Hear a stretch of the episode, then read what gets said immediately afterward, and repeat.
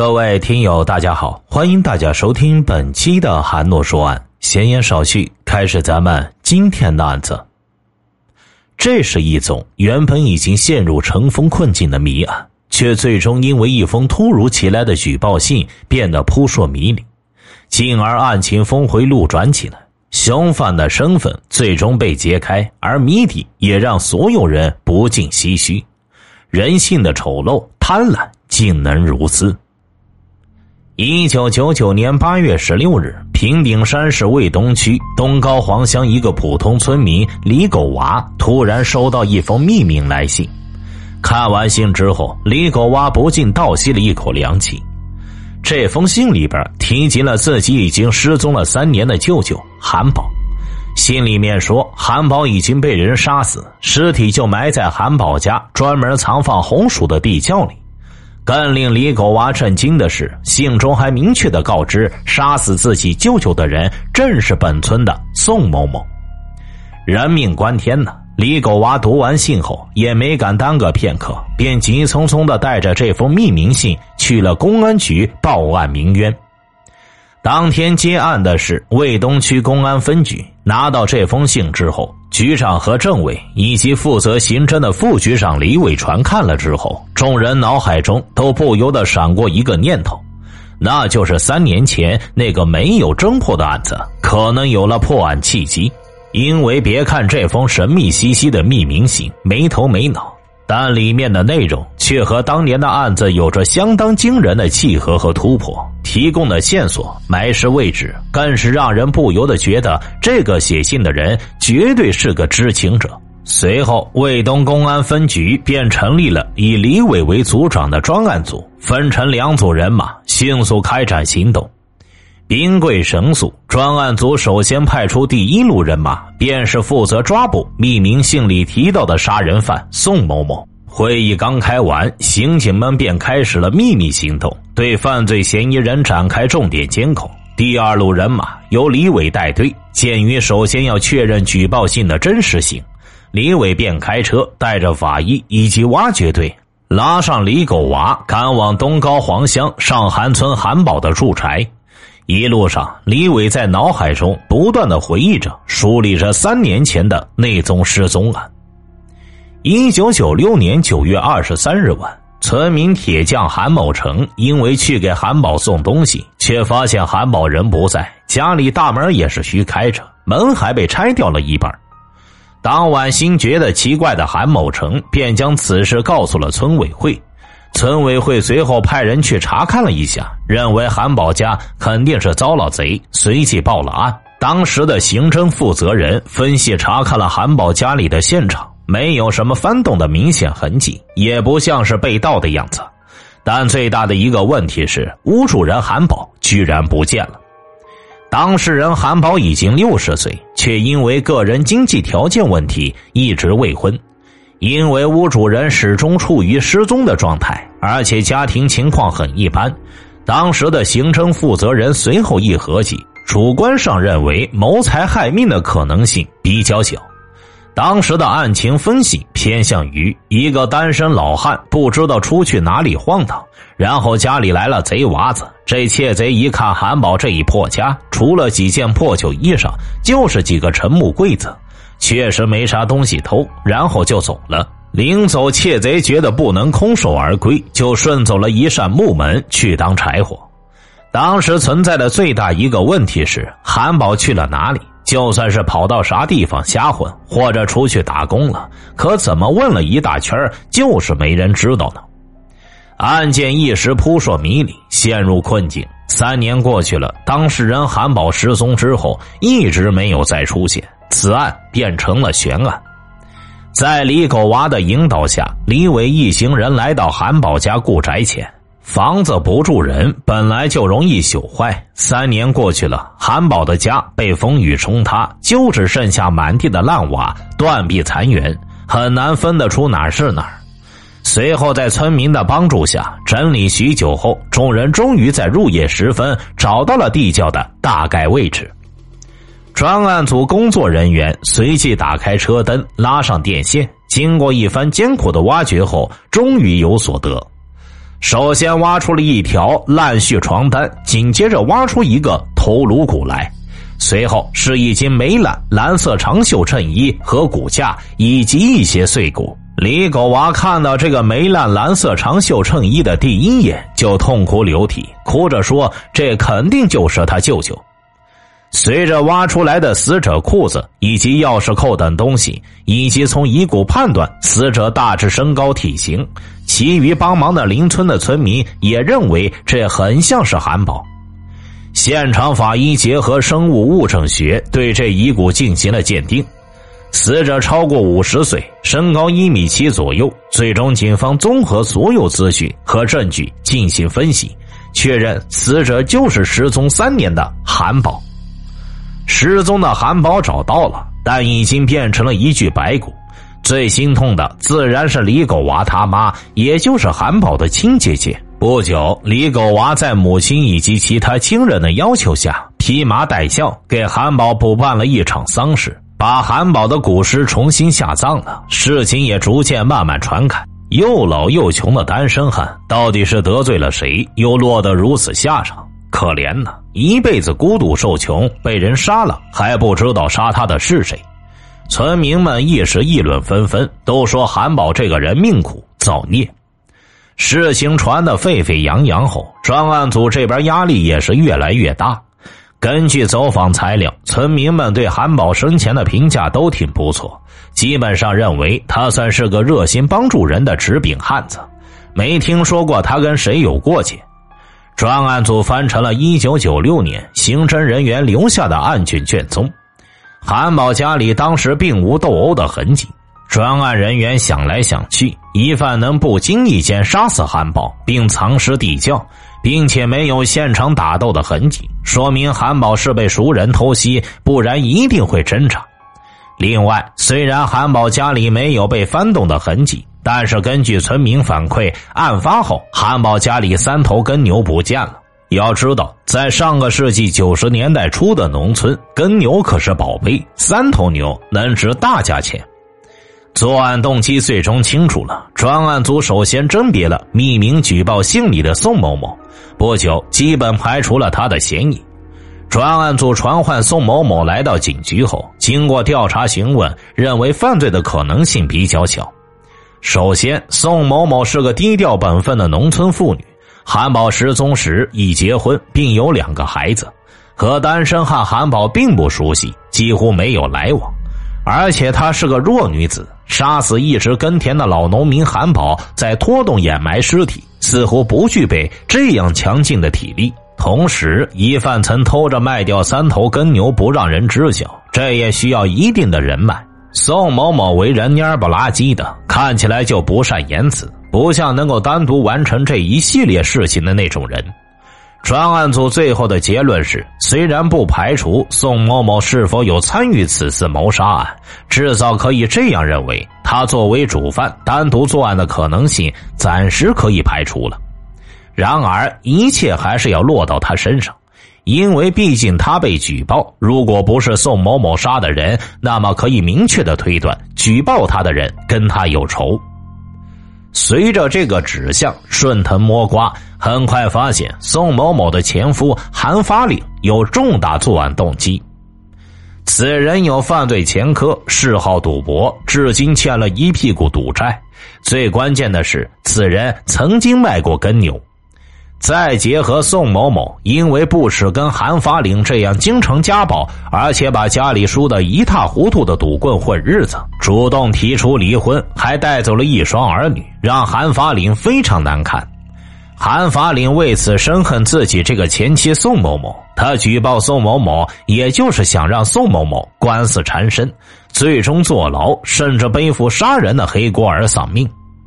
一切的证据推理都指向了韩法岭，真相即将大白。但是专案组也很苦恼，一切虽然都是合理推断，但他们一直苦于没有直接证据。匿名信上的字迹又不是韩法岭写的，加上案发后三四年过去了，再无法去现场寻找指纹以及其他生物学证据。很快，犯罪嫌疑人韩法岭被传讯到公安局。刑警们开始询问韩法里，这个老滑头来了一个一问三不知。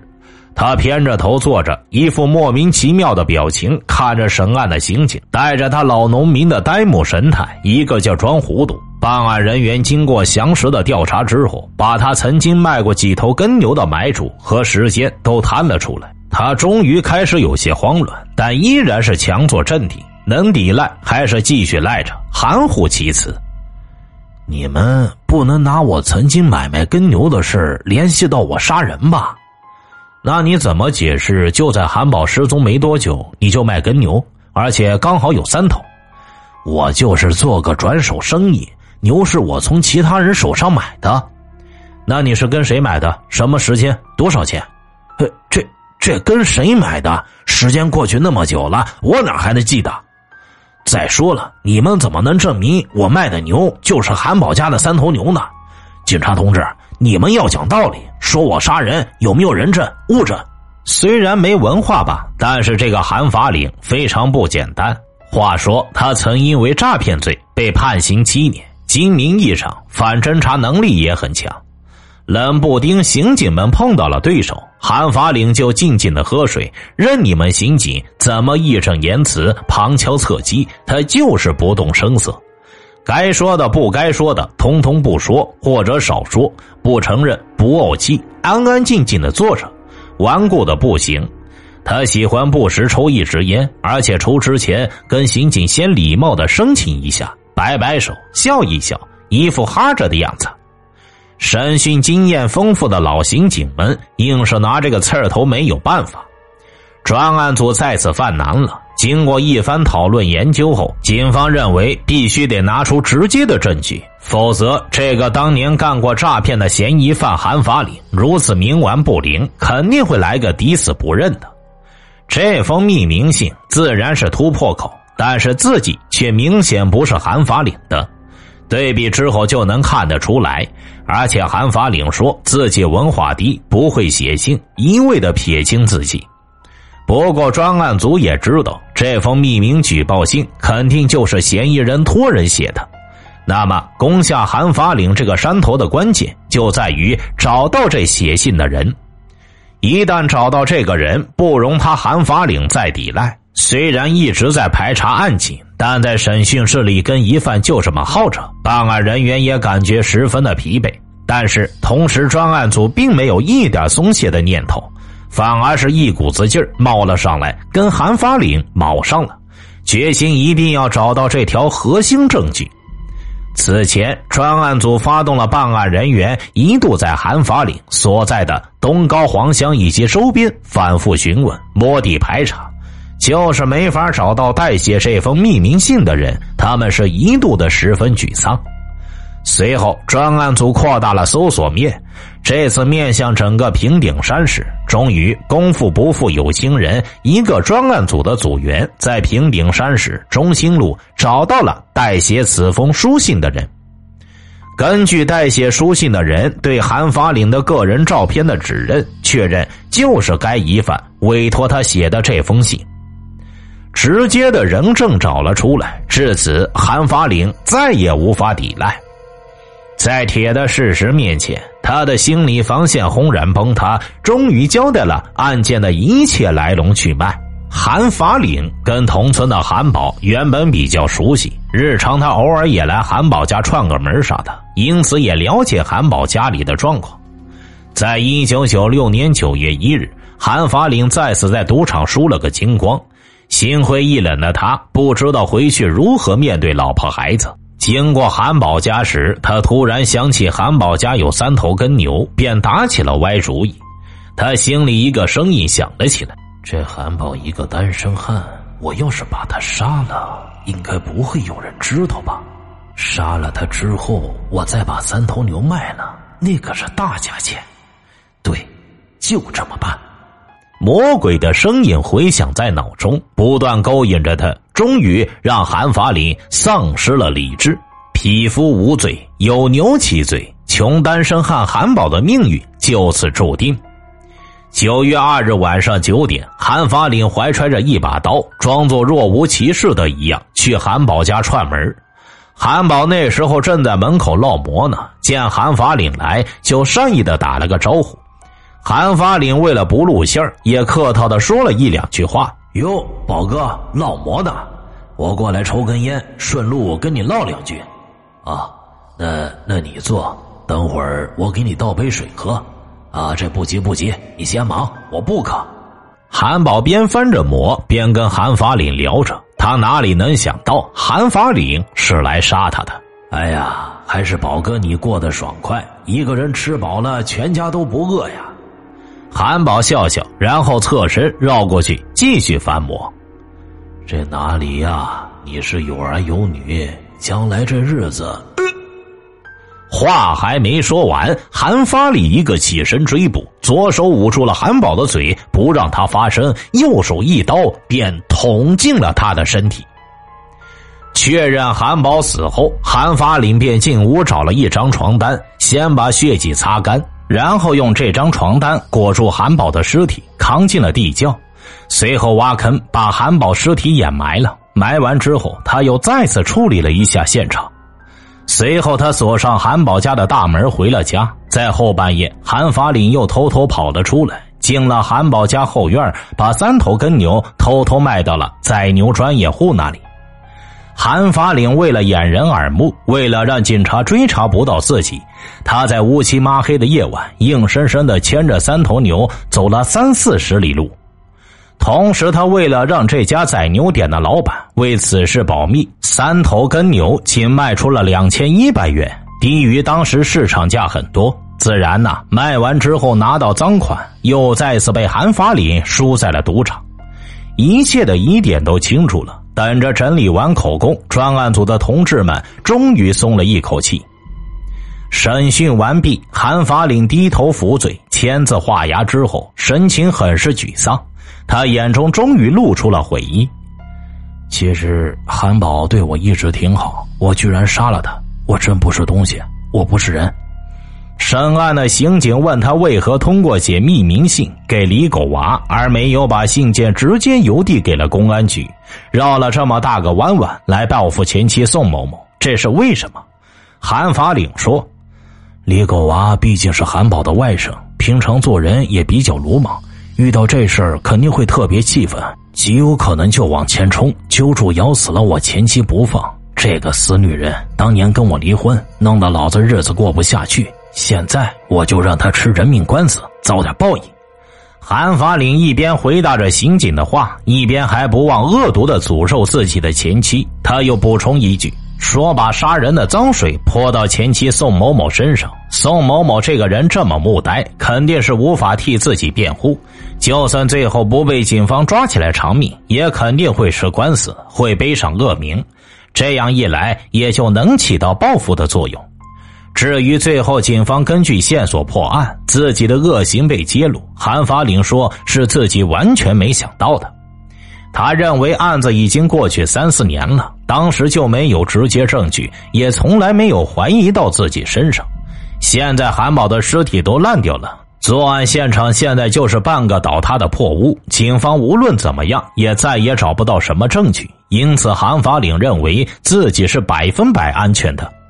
但他万万没想到，最终专案组居然在几年后还能组织证据链，破获了这起杀人案。可笑的是，韩法领一直自负、自诩聪明，认为他就属于小品里赵本山那种具备超出一般世俗农民的才智，因此总想表现表现。前番他因为诈骗被关了进去七年，仍不思悔改。这次想出来个阴招，想利用匿名信来算计自己前妻，却最终把自己装了进去，落入警方的罗网中。他认为自己这回写匿名信栽赃的计划很到位，环环周密，一定能让前妻栽个大跟头。而这奇葩的报复方式却成功引起了警方的再次注意。